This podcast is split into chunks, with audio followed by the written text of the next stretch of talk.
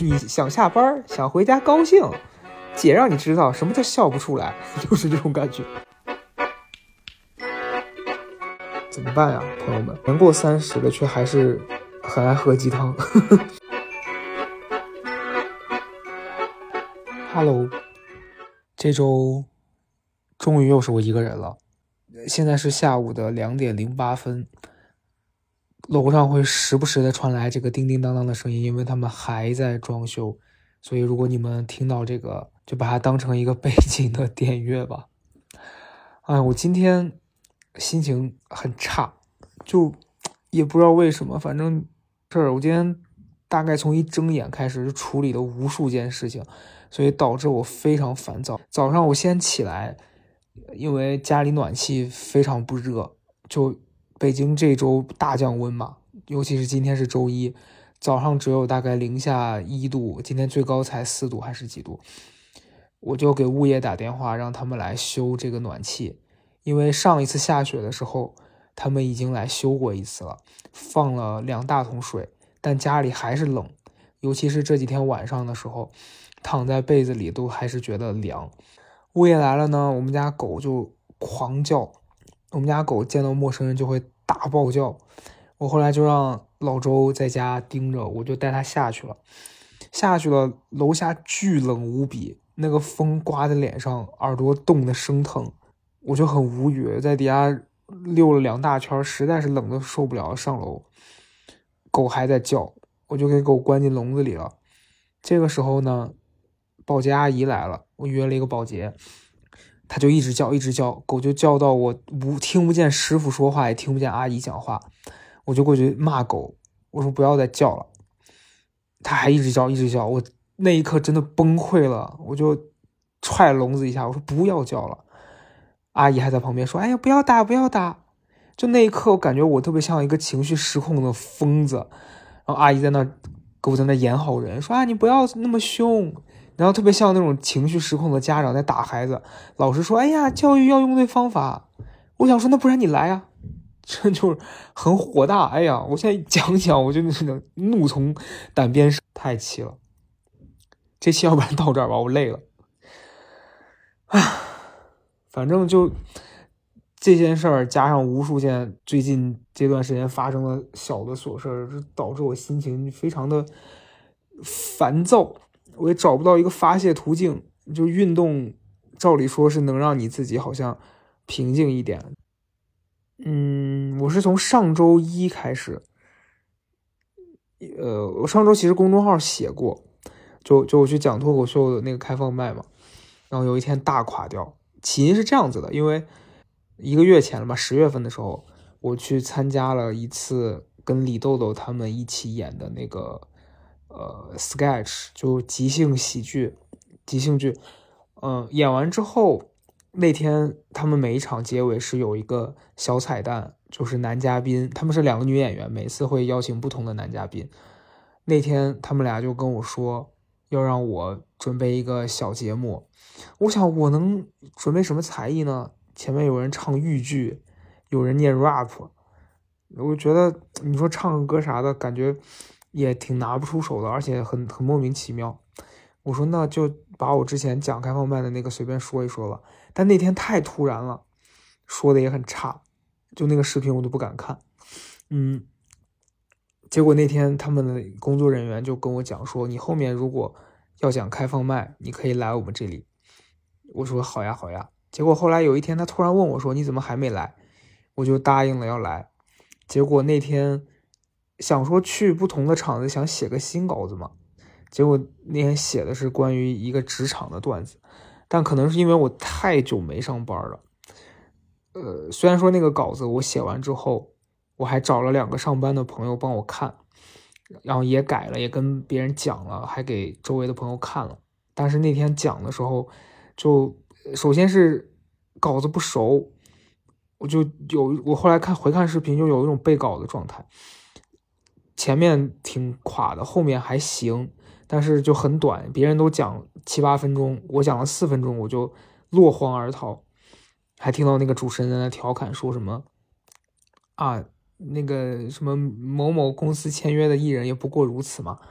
就是会有点刺耳，因为首先我没约，其次是就感觉自是因为自己没没有表现好，所以人家调侃你的时候，你会感觉有点受伤。那天结束之后，隔了一天，我就去另外一个场子，然后那个场子，嗯，之前去过，有一些演员还还可以吧，但那天那场的演员极其的糟糕，就糟糕到什么程度呢？就我在台下，我真的都想一头撞死，这太尴尬了。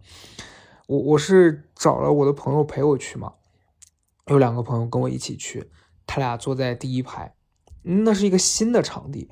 一个像酒吧，呃，像酒吧一样的场子，它会有一个小舞台，嗯，但是观众那天其实不是特别多，呃，我上那个舞台首先有点陌生，哦，先是我在那边看其他人演，那天的第一个是一个大姐，大姐真的很可怕，那应该是我看过的开放麦 top three 的尴尬。他一上来就就京北京腔说那什么啊，我我是一银行支行长，哎，您您们对我们这个行业就是有这种刻板印象，那我就给你们活泼一下。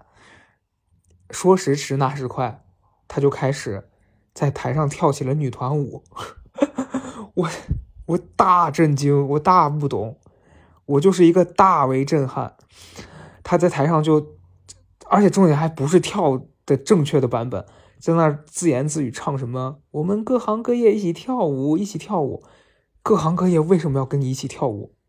我不懂，我真的不懂。我就已经尬到要死了。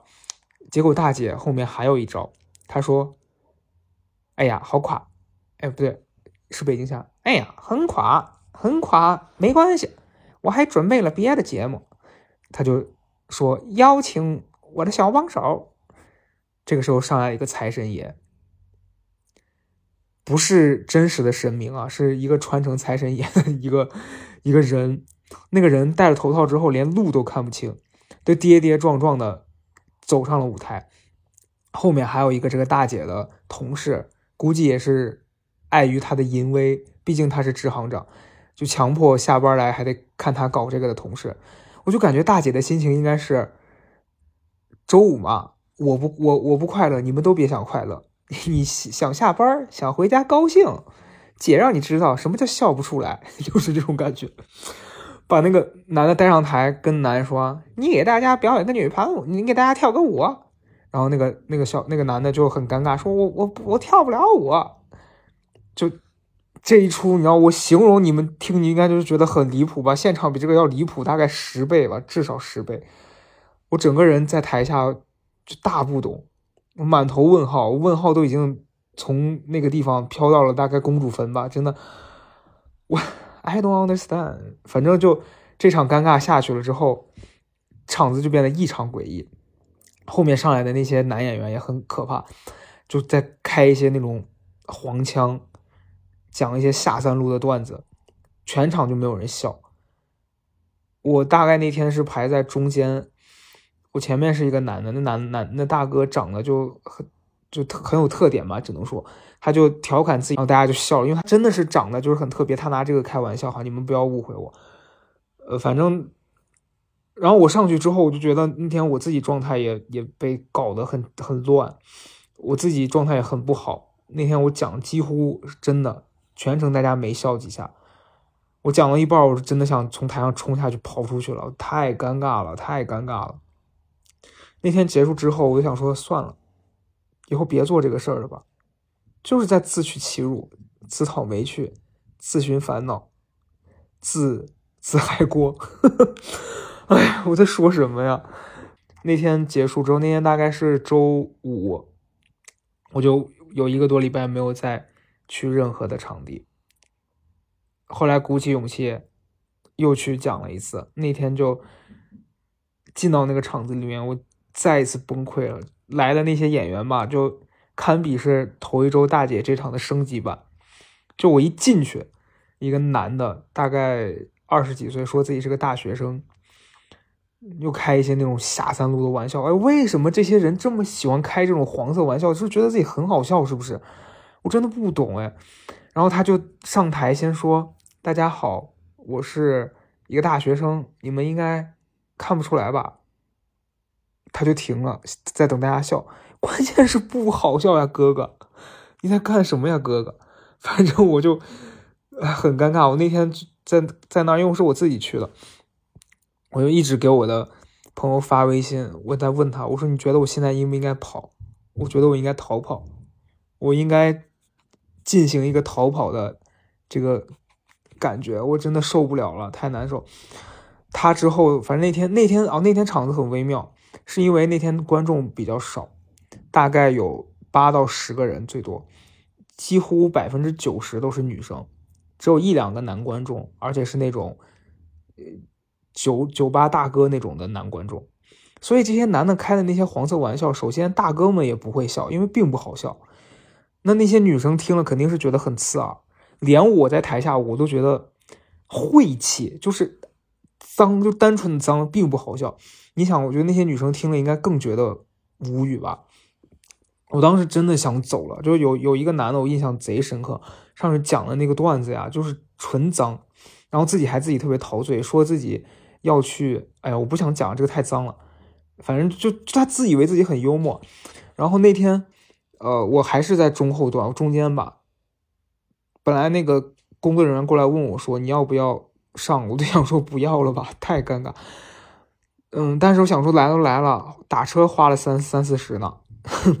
我我前面那天又是那个长相其貌不扬的大哥，大哥那天呃讲的是旧段子，但中间突然融合了一段新表演。大哥说：“你们看过脱口秀大会吧？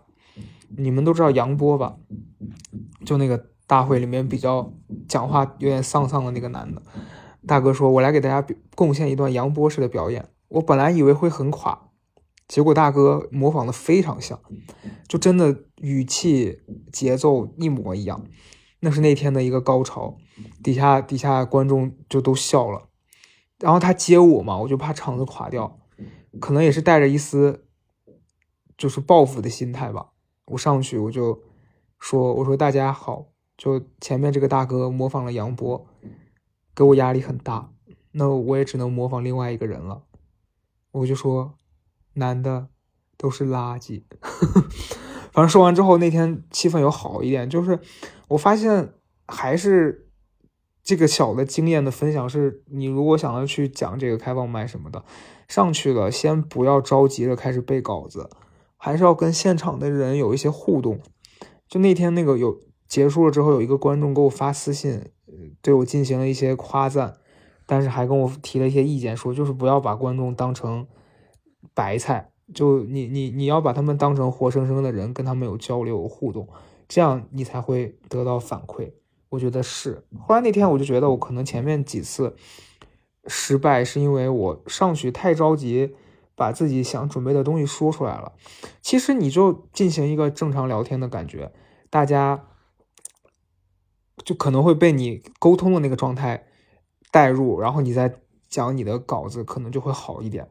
嗯，反正那一天虽然没有说特别特别好的反馈，但是起码我觉得我找回了自己的那个状态，就还是挺开心的。之后两天在家就是收拾屋子呀、看书啊。最近看了，我最近在读三毛，在网上看见他有一本书信集叫《我的灵魂骑在纸背上》，我就买回来看。嗯，反正读到里面字里行间会觉得有一种。上高中的时候看他那个撒哈拉的故事的感觉，就我觉得读他的书，某些时刻突然觉得，你好像在他描述的那些场景里面，包括那本书，它其实是一个单纯的书信集嘛。前半部分是，呃，他写给父母、姐姐的信，后面有一些他给朋友的。我我在读到他跟父母中间那个信里面，就他讲到他刚开始在。呃，那个沙漠里面生活的时候，他那些贫穷啊、窘迫啊，你会觉得，哎呀，就那一刻突然很想跟他有交流，就很想知道他过的那个生活是什么样子的。后来读完那本书之后，我就在网上那两天刚好双十一有活动，我把他的所有的书买了，一共十一本，才花了大概不到两百块钱，我觉得还是很划算。因为其实我好像只看过他《撒哈拉的故事》，我那天突然心血来潮，我决定把他的书都买回来看一看。因为最近真的觉得整个互联网的氛围太浮躁了，我就不不太想上网刷微博、抖音。我现在也不太喜欢看了，虽然还是每天会刷，但是就刷几下会觉得无聊，宁愿把时间花在看书上面。我不知道前面前半部分在 前半部分在录这个播客的时候，你们会不会感受到我那个情绪？就我讲到我自己不开心的过程，我感觉我还是会被。那个能量给影响到，我也不知道我自己怎么了。反正以前以前呃再小一点的时候，比如说二十出头，上学的时候，有这种情况会想说去写东西，转移自己的注意力，然后写完一篇文章，你会觉得好像自己呃负能量被发泄掉。但现在好像越来越。就我靠这一个途径没办法解决我的问题了，所以我有时候会选择运动啊。然后有些人可能会觉得说你可以跟朋友聊，但是，哎，这就是我最近另外一个烦躁的点了。就我会觉得现在能跟你分享这些的朋友越来越少，而且我不太想把这些负面的东西带给周围的人。就怎么说呢？反正导致自己现在就特别容易陷入这种。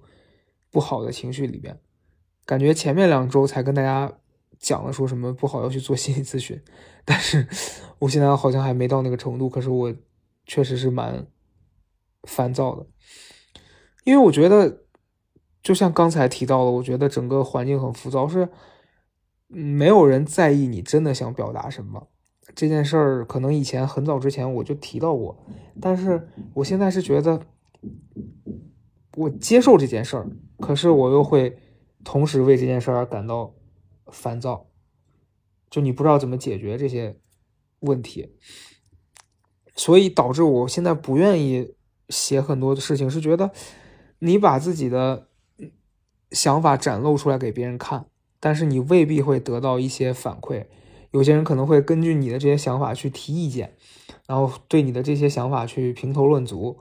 就就会导致你更加的觉得，我为什么要跟这些没有关系的人去讲我的这些事情呢？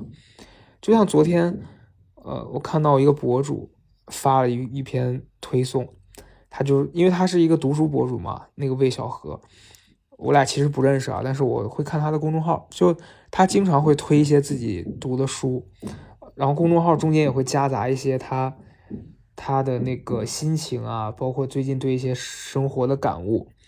结果就有人跟他留言说：“你没有必要分享你的这些感悟，让人觉得很无聊。你不如多发些你的书什么的。”就我读完之后跟他共情，就我会产生同样的感受。我非常理解他在表达什么。那为什么人就不能在自己的公众号上发一些自己的想法呢？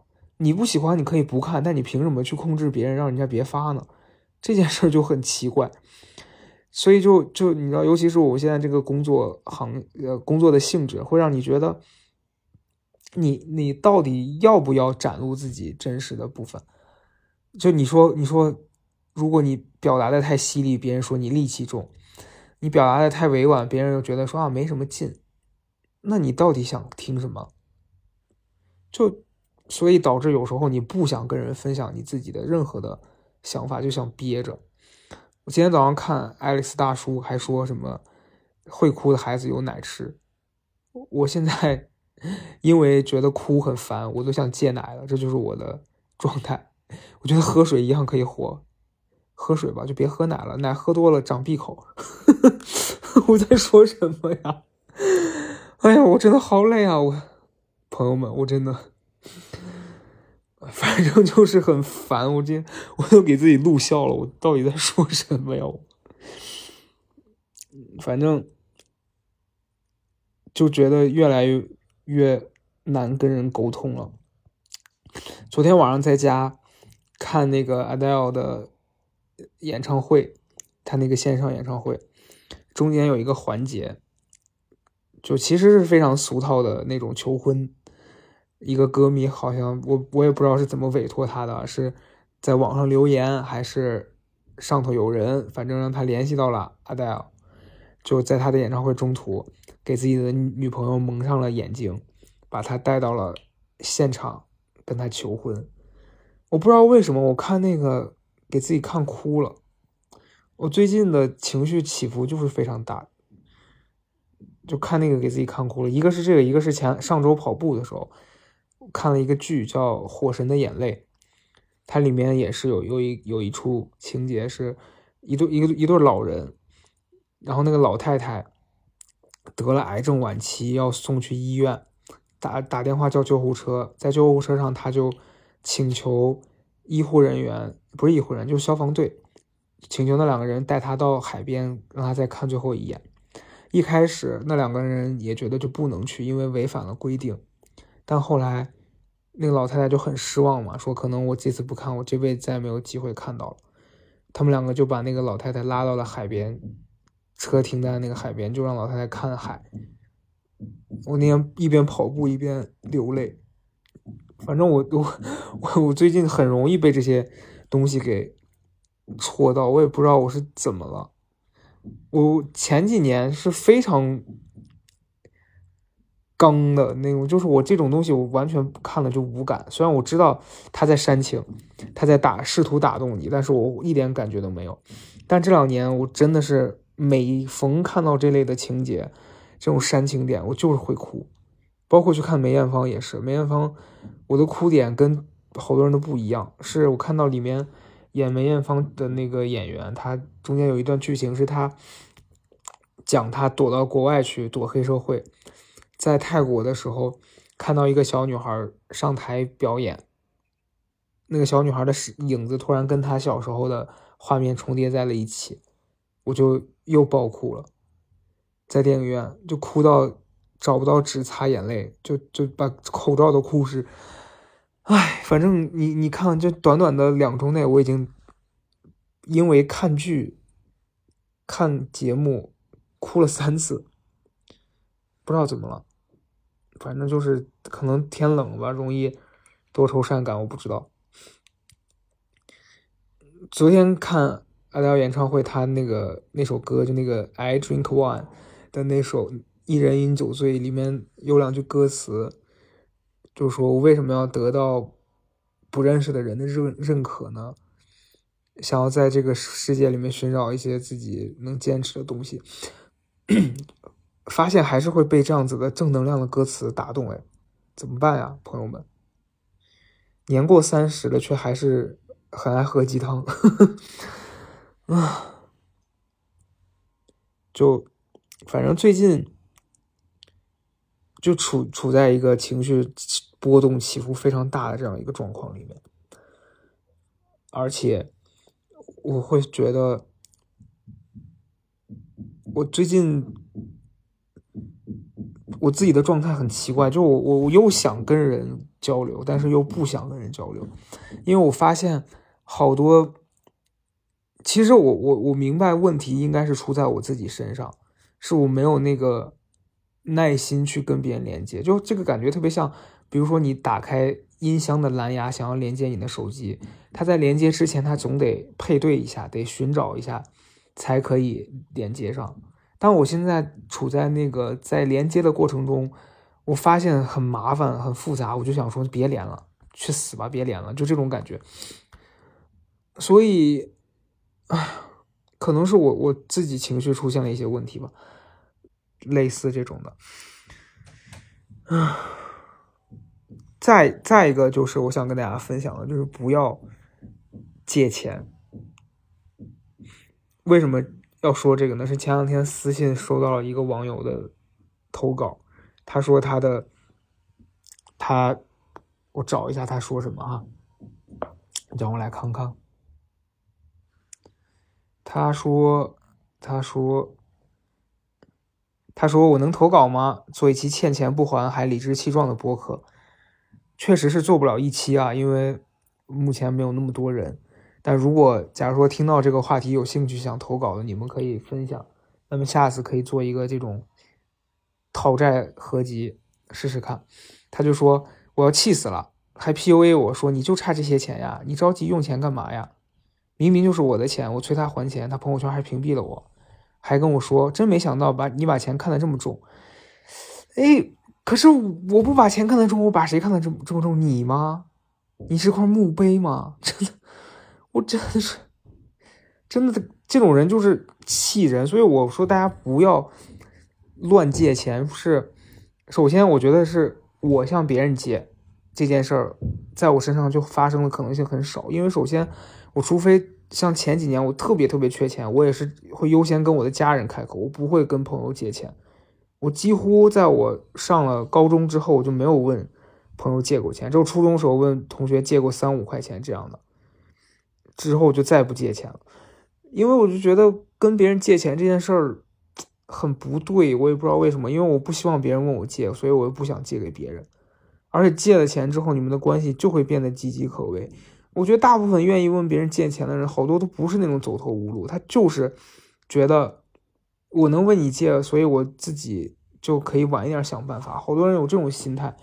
所以我不想跟别人借，嗯，再一个就是，呃，别人问我借，反正我的朋友基本上很少有遇到那种会上来跟我借钱的。之前前几年有那种几百年都不联系，上来跟我说能借我二十万吗？